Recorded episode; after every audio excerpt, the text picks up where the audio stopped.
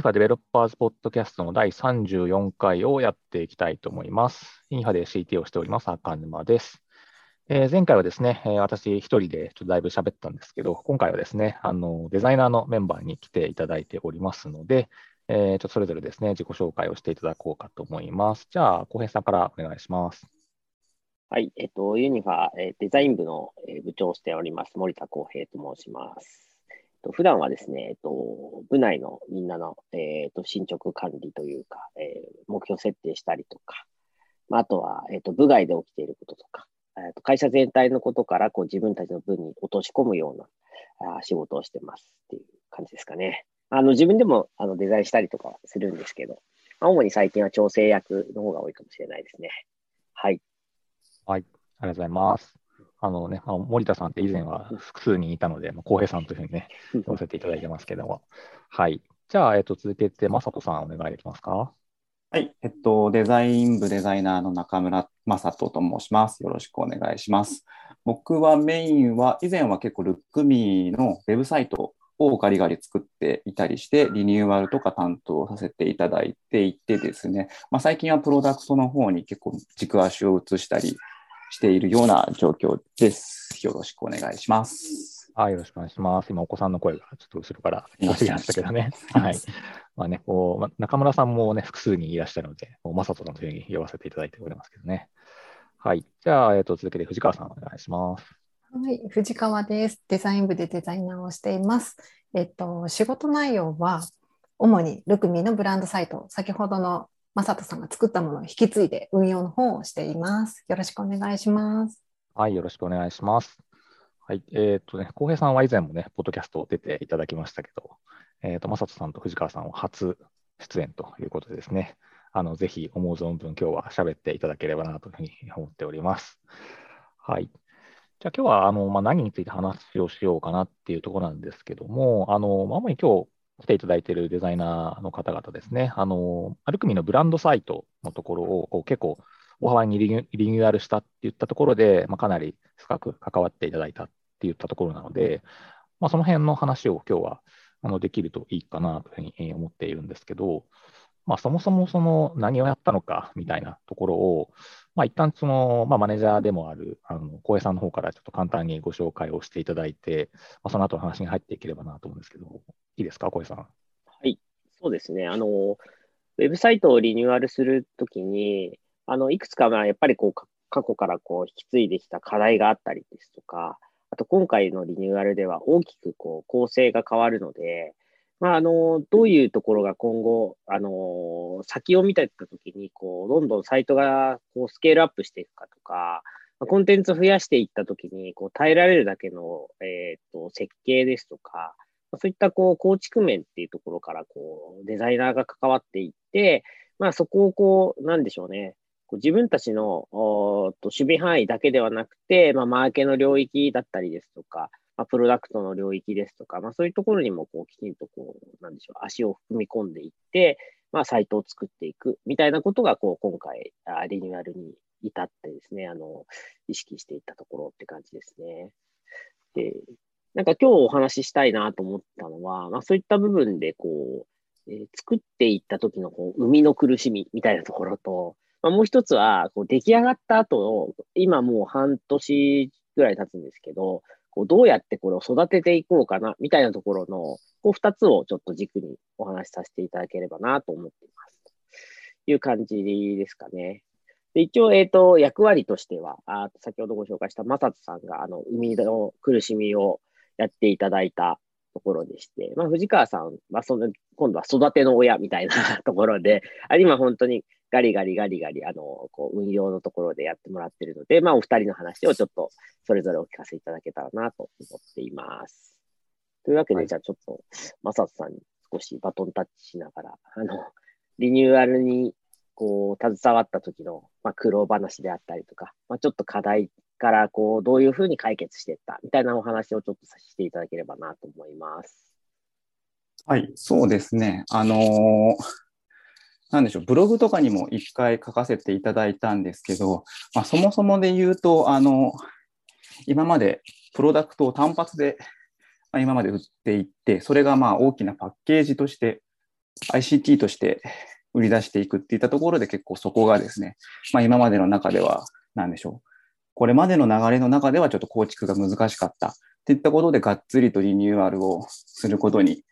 なったんですけれども、まあその、そのなんでしょう。デザインする上での考え方とか、そういったところは結構、あの、ブログだったり、他のところでもちょっと書いたりはしているので、まあその辺見ていただくとして、まあ、今回はどちらかというと、じゃあその構築をする上で、裏側として、なんかどんなことをやってきたのかなっていうのがちょっと話せればなと思っています。でですね、まあ、そもそもルクミーサイトって、かつては、あの前、AWS の S3 に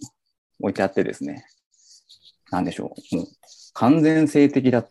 たので、PHP は期間はっていう状況ででしてね、まあ、な、な、なんでしょう、全然動的なことが何にもできないと。なので、お知らせとかもガンガン性的に書いてアップしてっていったことをやっていたので、まあ、そういうのがだいぶ辛かったと。で、ヘッダーとかフッターとかも変更するたびに全ファイルをあの置換してアップして確認してくださいって言ってのことをやってたので、まあ、そこがだいぶ、なんでしょうね。工数的にも無駄が多かったですし、まあ、なんかミスも起こりやすかったところだったので、まあ、そこはなんとか今回は機に改善はしたいなと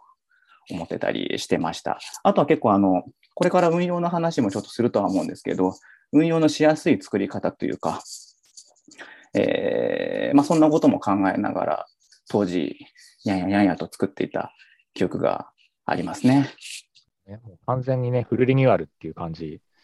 ですもんね。その内容だけじゃなくて、はい、その仕組みというか、うん、もう作り方からしても完全に今までと変えたって感じでしたもんね。多分今回リニューアルで、なんか前のやつのソースを残したとこなんか一個もないんじゃないですか、ひょっとして。そんなのね。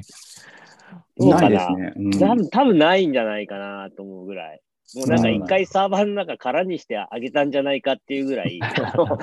綺麗さっぱりなくなってるかもしれないです。そうですね。完全リニューアルですね。一部もしかしたら他のサービスから読み込んでいる画像とかは生きてますけど、もう中身はほとんど多分まるっと全部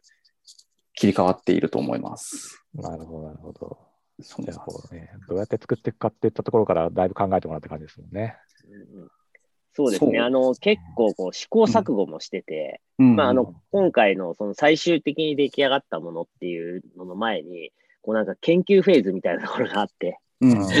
いくつかやっぱこう試しをしながらですかね、うん、やってたそうですね。やっぱりヘッダーとかフッターとかが辛いとかっていうのは、まあ、ありがちなところで、じゃあそれ改善しようってなったら、うん、まあ、いわゆる CMS を入れたりするのが当たり前な方法論だと思うんですけど、CMS も、まあ、当時いろいろ Vue.js 製のなんとかが React 製のとかなんとかがいろいろ出てきたりとかしていて、 WordPress がいいんだっけ？どうなんだっけ？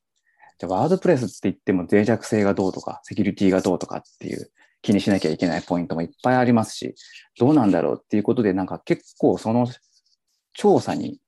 1週間、2週間とか地味に時間をかけていて、で、結局、あの、まあ、S3 のまま行くことにはしたんですけど、あの、裏側的には、あの、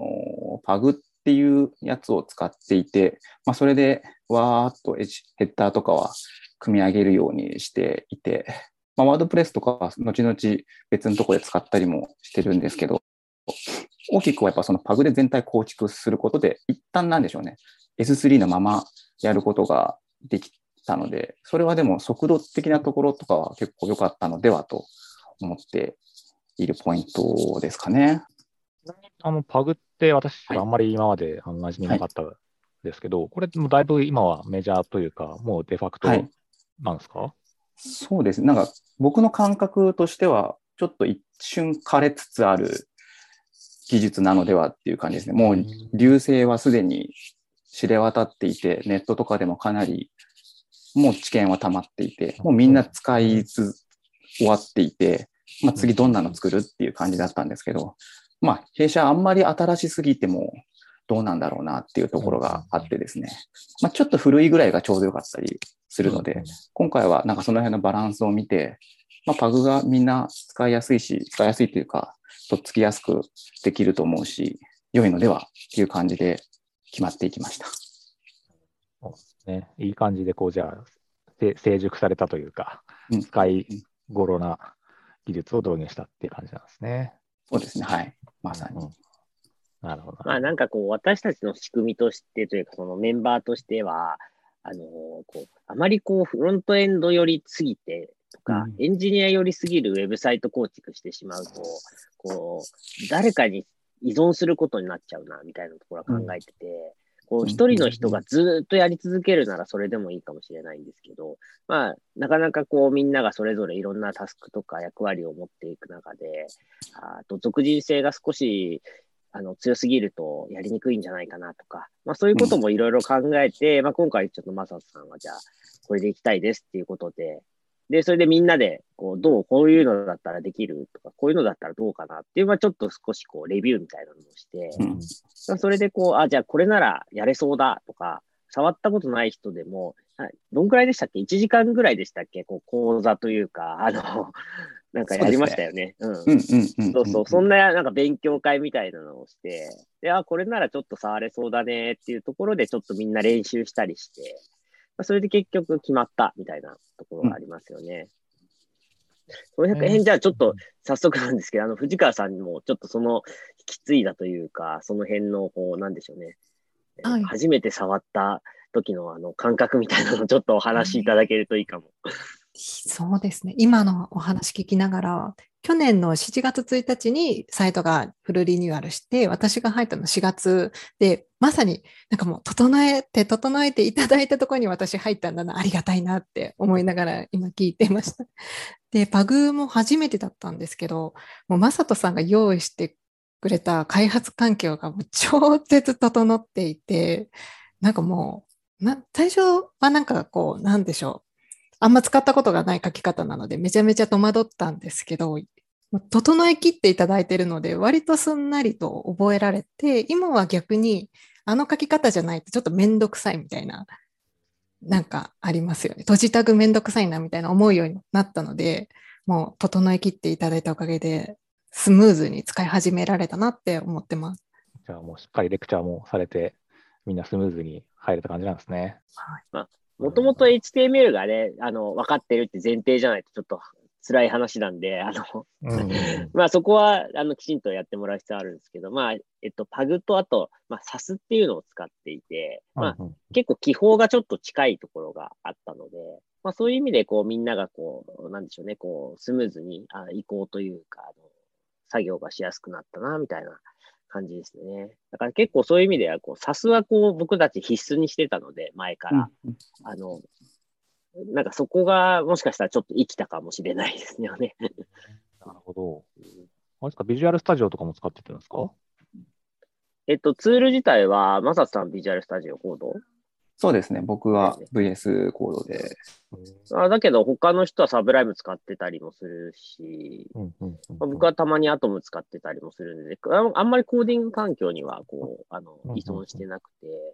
あの、なんかこう、ウェブサイトを作るときに、こう、コンパイルするみたいな、こう、癖というか、こう、コンパイルして、こう、HTML 生成するみたいな仕組みっていうのを、こう前々から少しこう、前提知識があったから、こう、チームに落としやすかったっていうのは少しあるんじゃないかなって思いますね。なんかあの VS コードってなんかエンジニアっぽいツールというか、あのデザイナーの方があんま使うイメージって、私自身はあんまなかったんですけど、もうその辺もまあね、こういろいろとそのコンパイルだったりとかっていったところも含めると、こうそういうエンジニア寄りな環境がむしろマッチしてるみたいなところもあるんですかね。うんうんうんうんそうっすね。ここら辺は、あの、もしかしたら、あそこの話もした方がいいかもしれないですね。ウェブサイサーバーというか、いわゆるこう、みんなが、こう、なんでしょう、ローカル環境で作業するための環境構築とかも、実はマサさんやってて、うんうんうんちょっとその辺も少し、こう、お話ししてもらえますか？そうですね。まあ、今までの、あのー案件とかですと、例えばルクミの管理画面とかっていうのは、まあ割とブートストラップ使ったりとか、いろんなライブラリ使ったりしていて、で、そこは何でしょう、開発環境っていうよりかは、本当さすがみんなできてれば回せるようなものだったんですけど、一方、今回結構規模がそこそこ何十ページとレベルがありますし、で、まあ、相互に干渉し合うものが多かったりするので、まあ、あと、当時やっぱ時間がなくてですね、あの、僕がコーディングする段階でデザインがまだ2、3枚しかできてないとかっていう状況で、まあでもコーディングせにはあかんぞっていうスケジュール感の中で、リリース日はもう完全にガッチに決まっていて、ここは逃せないと。っていった状況があったので、あの、当時はもうみんなにちょっと謝りつつだったんですけど、僕の最速をちょっと目指せ、した、目指させていただいてですね、うん僕が最も速度を出せるやり方で作らせていただいて、で、開発環境とかは、今まで僕がもともと前職であったり、まあ、フリーでやっていたお仕事だったりで、なんか使っていたものをちょっと組み合わせていてですね、だから言ってしまえば秘伝のタレみたいなものがなってるんですけど、それをもう、ごめんなさい、今回は、えっと、オレオレの主義で、ここやらせてくださいっていう感じで、わっとやらせていただきました。あの、まあ、普通に Node.js 入れて NPM でとかっていうような、まあ、一般的な環境ではあるんですけど、まあ、あんまりデザイナーチームではあんまり使われてなかったところだったので、結構戸惑いというか、あるんじゃないかなとは思いつつも、やってみたらそんな怖くないから、やってみようぜっていう気持ちで、皆さんに NPM ランスタートを叩いてくれっていう気持ちで、はいやらせていただきました。この辺の環境っていうのは結構、そうですね、考えていたのは、実はやっぱりフリーの時代であったり、その時に作っていたタレのことなので、逆に今はもう結構出来上がってるものを使ってきてしまっていますね。そのせいかなんかいちいち足りないところもあるなと思いつつも、まあ、なんでしょう。当時の最速は出せたかなっていう 感じですね。うん。まあそれが結果的にはチームとしても、ね、こう、いい方法だったというか、いいややり方だったっていう感じなわけですよね、きっと。ですかね。大丈夫でしたかね。その辺は、あれかな、藤川さんとか、うん感想を聞いた方がいいですかね。そうですね。私、たまたま前職とかはどちらかというと、本当にノンデザイナー、ノンコーダーの人が触るようなサイトを作ってたので、全然こう技術的なことをあえてしない気味なことが多かったので、こう、まさとさんの秘伝のタレを使わせていただいて、なんかもう目から鱗って、あ、こんなに、こんなに自動でこう、なんていうのかね、こう保存するとローカルが変わってみたいな、うんうんうんこれが最新かみたいな感動がありました。じゃあこうだいぶみんなこうレレベルアップというか、今まで使ってなかったものがこう使えるようになって、だいぶこうスキル的にも上がったって感じなんですかね。使わせていただいてるって感じですけど。なんかそこで言うと、こう、マサツさんは僕もちょっと興味があるんだけど、その秘伝のタレは、こう、どのように磨かれたのかなっていうところ、ちょっと伺いたいですけど。ああ、そうですね。やっぱり、例えば企業サイトとかそういうのを作っていくと、例えば共通化するものとかはやっぱ出てくるじゃないですか。で、こういうのってやっぱりワードプレスとかで裏側で組むことが多かったりもすると思うんですけど、CMS 使って。まあ、結構、パグの中身を見てみると、ワードプレスとかああいう CMS と結構似た挙動をするんですよね。なんかヘッダーを最初にインクルードして、で、アクティブのところにはなんかアクティブクラスつけてみたいなことはやるんですけど、なんかそういうのも全部ワードプレスで使っていたことがあって、まあそれを、なんでしょうね、性的なサイトでやるときに、いちいちワードプレスとかやってられねえよっていうお客様もやっぱその時にはいらっしゃるので、まあそうだよねと思いながら、じゃあ性的にやるときに、でも性的になんてやりたくないっていう強い、強い気持ちですよね。いかにして楽をするかっていったところで、そこをモチベーションに頑張って楽をするために磨いてきたっていう感じで、ね。大事ですよね、その楽をしたいっていうのはね。そうなんです。うん、いろいろねよく三大美徳って言われるやつの一つですよね。タイダーみたいなやつね。なんかそういうあれなんでしょうね、フロントエンド側の知識っていうんですかね。まあエンジニアまではいかないんだけれども、まあ、そういう仕組みとか考えるの得意じゃないですか。かそういうのは好きなんですか、やっぱ。そうですね。なんか個人的にもやっぱりコード書いている時間っていうのは、デザインやってる時もまあまあ時間忘れますけど、コーディングの時もまあまあ楽しくて、時間忘れてしまいますね。例えばこの、えっと、ルクミーのサイトを研究している時に、まあ、パグやら、えーワードプレスやらって言った時に、他にも、なんか例えば Next.js とか Next.js っていったようなツールも検討していて、あの辺は、あの辺かなり JavaScript ゴリゴリで構築するので、なんですけど、それを研究している時も超楽しいと思っていて、夜7時ぐらいから11時ぐらいまでずーっとやってても全然楽しい。一回子供起きてくるけど気づかないみたいなこともあったりするぐらいのめり込んでいたので、多分単純にそういうの好きなんだと思います。コードを書いていくのは。つまりフロントエンドエンジニアよりですよね、その辺の話はね。ですよね。うんうんうんいや、でも本当にそのおかげでというか、まあ僕たち他のメンバーにそういうのが、あの、あまりなかったから、やっぱりこう、マサトさんが率先してやってくれたのと、あとやっぱマサトさんすごかったなと思うのが、その提案力っていうんですかね。こう、私たちの状況が今こうだから、今これが一番ベストだろうっていうのをこう、出して持ってきてくれるので、あの、非常にやりやすいというかですね。素晴らしいですね。うんすごい。なんかこう、例えば3択あるから決めてって言われるとなかなか決められないのが僕らのこう、苦手なところでして、はいはいはいはい。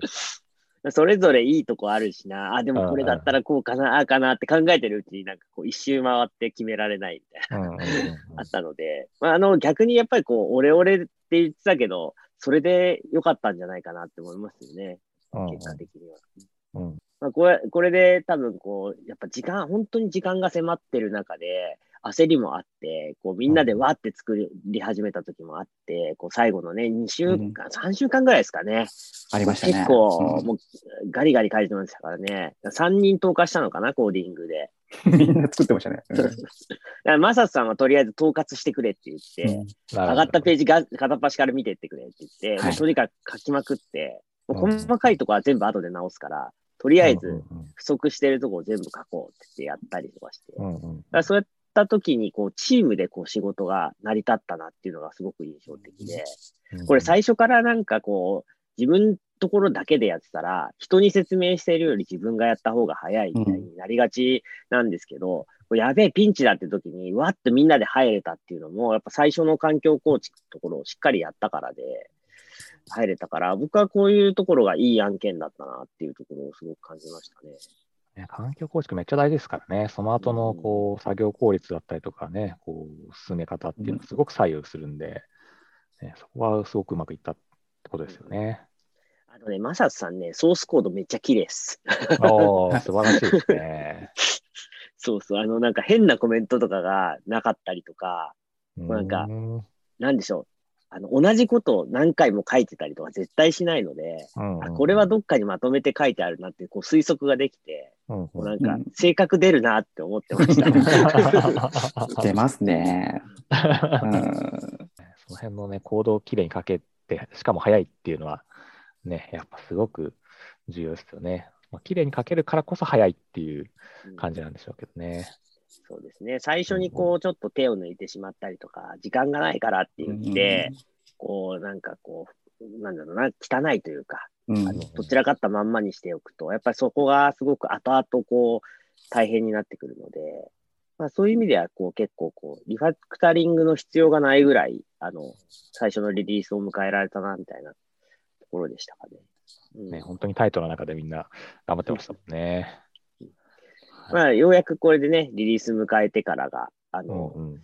なんでしょう、お披露目できた。そこからが、まあ、藤川さんの登場っていうことになっていくんですけど、まあ、どう、どうかな。ここからちょっと運用フェーズの話を少しずつし始めれたらなと思いますけれども。うんうんまあ最初、こう、藤川さん入って、じゃあ、ここからルクミ生まれて、えっ、と、新しく生まれて、まあ、どういうところからこう着手していったんですかね、こう、ウェブサイトをここから成長させていかなきゃいけないみたいな時って。そうですね。意外とあの今は AB テスト回したりとかはしてるんですけれども、結構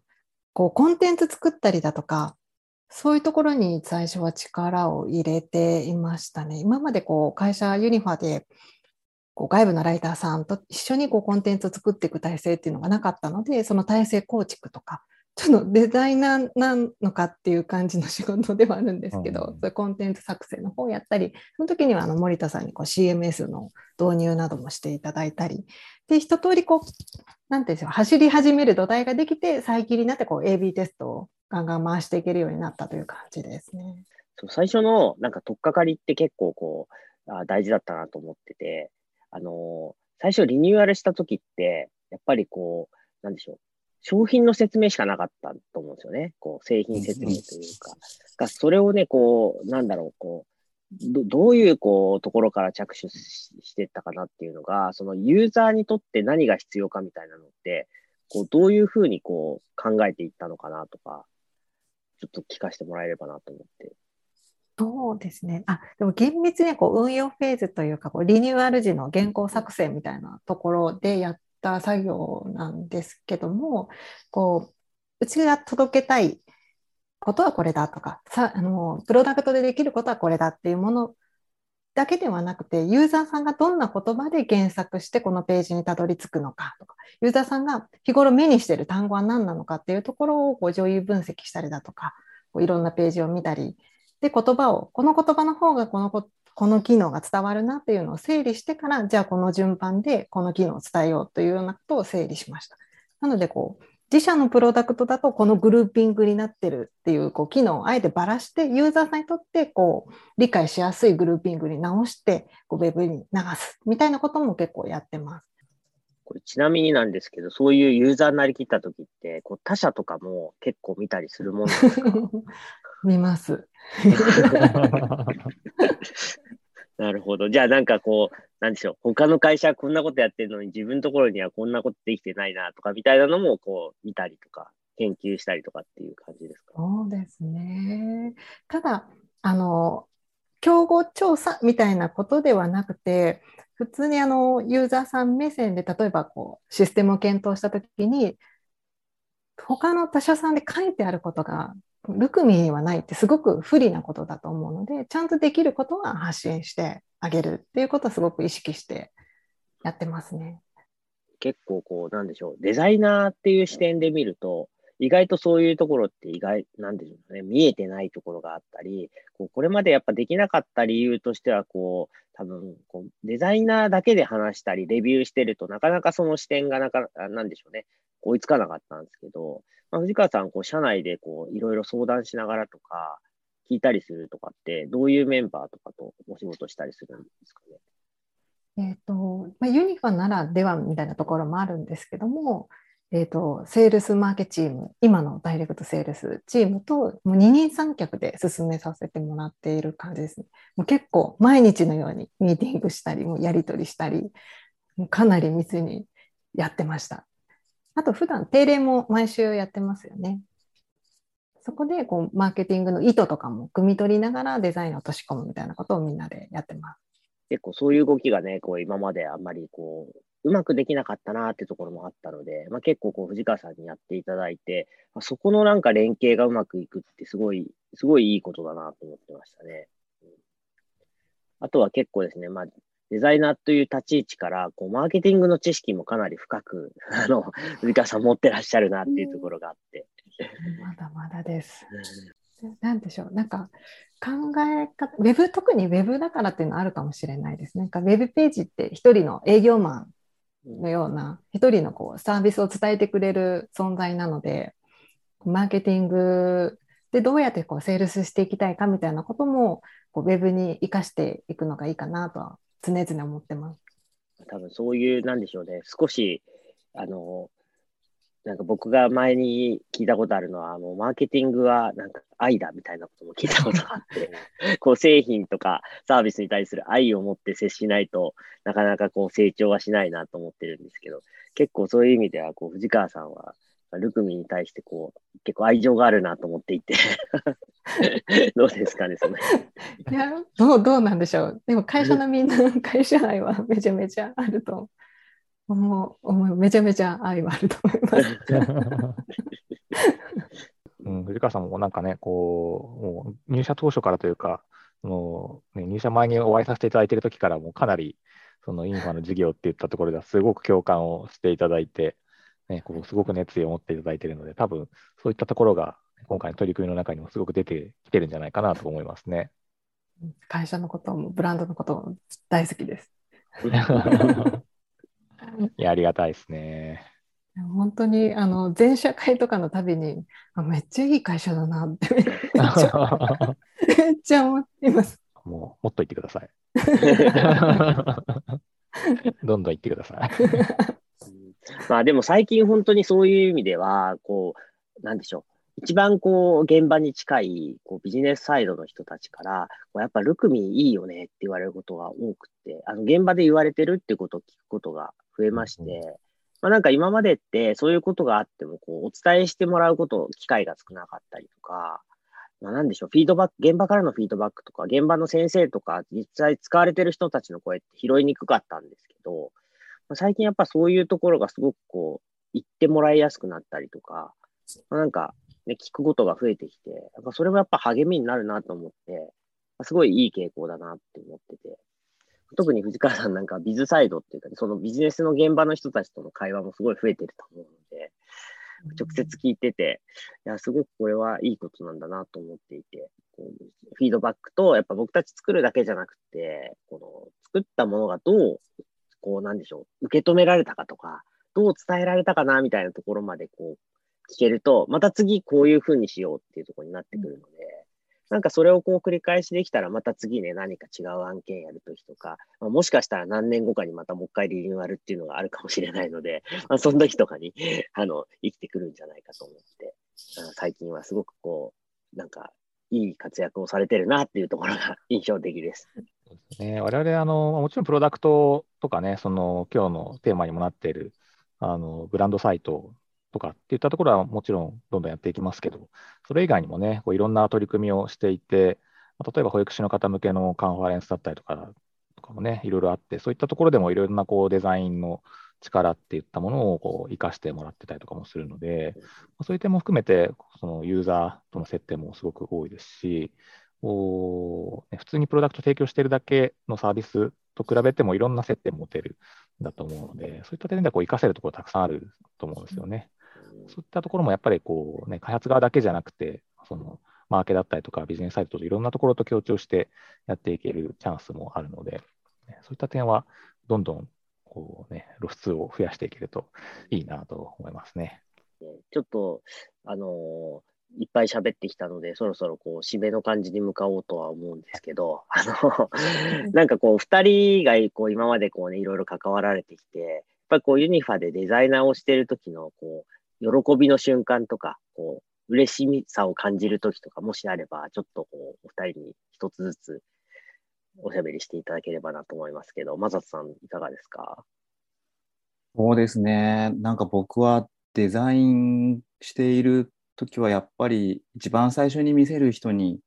どれだけうわーと思ってもらえるかなみたいなことを結構自分のモチベーションの中ではでかくやっていて。でまあそれがプロダクトやってると PDM の方々だったり、まあ、プロモーションの方やっていると、マーケチーム、ダイレクトセールスチームの皆さんであったりっていったところに、まず指したいなっていうのはやっぱりあって、まあ、そういったね、皆さんが喜んでくれるものを作りたいなっていうのがあって、結構それは叶えられていて、で、あとユニファー弊社では、なんでしょうね、営業の皆さんがそういったものをお客さんに届けて、こんな声がありましたよっていうのをちょこちょこ最近結構よくいただけるようになって、まあ、それがやっぱり細かくも励みになるというか、あ、こういうふうに営業の皆さん売ってるんだなとか、あ、こういうトークで売ってるんだっていうのはやっぱりすごい参考になるし、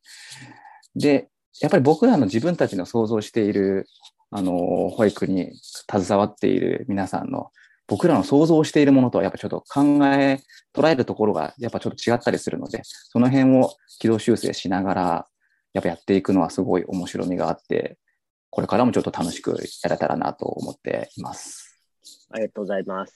藤川さんいかがですか？そうですね。最近は AB テスト回してたりするので、そこで面白みを感じることがすごく多くて、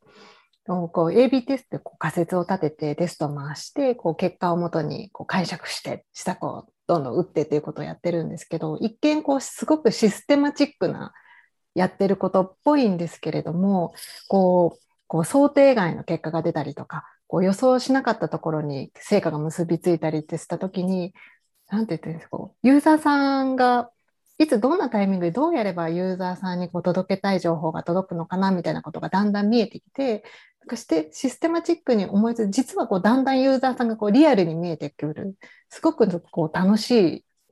このユーザーさんがこう見えてくる、どんどん見えてくる施策なので、AB テスト今回しててすごく楽しいなと、やりがいを感じてますね。それが最近感じてる楽しみ。で、こういう、なんかどんどん試していけるってところから、この、なんか事業会社としてのなんか中でやってるデザイナーの楽しさだなとも思います。そうですね。結構こう、まあみんなこういろんなバックグラウンド持ってて、制作会社から来たりとか、まあ、住宅の制作から事業会社に行ってインハウスやってたりとかで、たくさんこう悩みや課題も考えつつ、まあ、今を迎えてるとは思うんですけども、まあ、多分ユニファでやる最大の喜びはこう顧客からのフィードバックだったりとか、まあ、現場からのフィードバックがやっぱ次の仕事へのモチベーションになってたりとかするので、まあ、僕はそういうのをやっぱもうみんなから聞けるのがすごく嬉しいかなと思ってるので、まあ、引き続きまたあのいろいろ案件等々ありますけれども、あのよろしくお願いいたします。はい、そうですね。なんか、こう、外向けのこうデザインっていうのももちろんすごくありますし、あと、ね、こう、今日はあのブランド、あのガイドライン、あのあれですね、ブランドサイトのところの話メインでしたけど、あのちょうど今週は社内的な動きもね、いろいろとこう、あの社内向けのデザインの話というか、あのバリューのね、ところのこうインナーブランディングじゃないですけど、社内向けのあの展開とかもあったので、本当こうデザインって外向けもそうだし、その社社内のメンバーをこう勇気づけていくとか、そういったところにもすごくこう力を与えられるなって最近すごく思ってるので、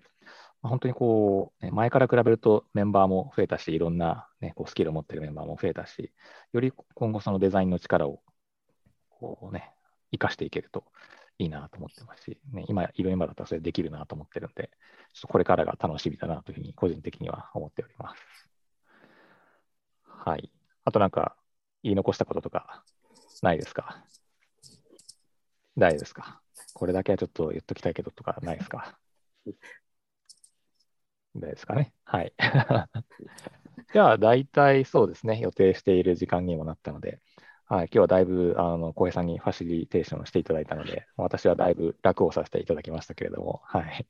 あの、いい話が聞けたんじゃないかなと思っております。で、まあ、ちょっとお決まりのあのお知らせというか、あれですけども、あの開発メンバーですね、こう絶賛大募集をしておりますので、まあ、今日の話でですね、ちょっとご興味をお持ちいただけた方とかいらっしゃいましたら、あのまあ、とりあえずちょっとカジュアルにですね、あの話をこうあのさせていただければと思いますんで、えー、一歩いただければと思っております。はい。じゃあ、えっ、ー、と、そんな感じで今日は終わりましょうかね。はい。じゃあ、どうも皆さんありがとうございました。ありがとうございました。ありがとうございました。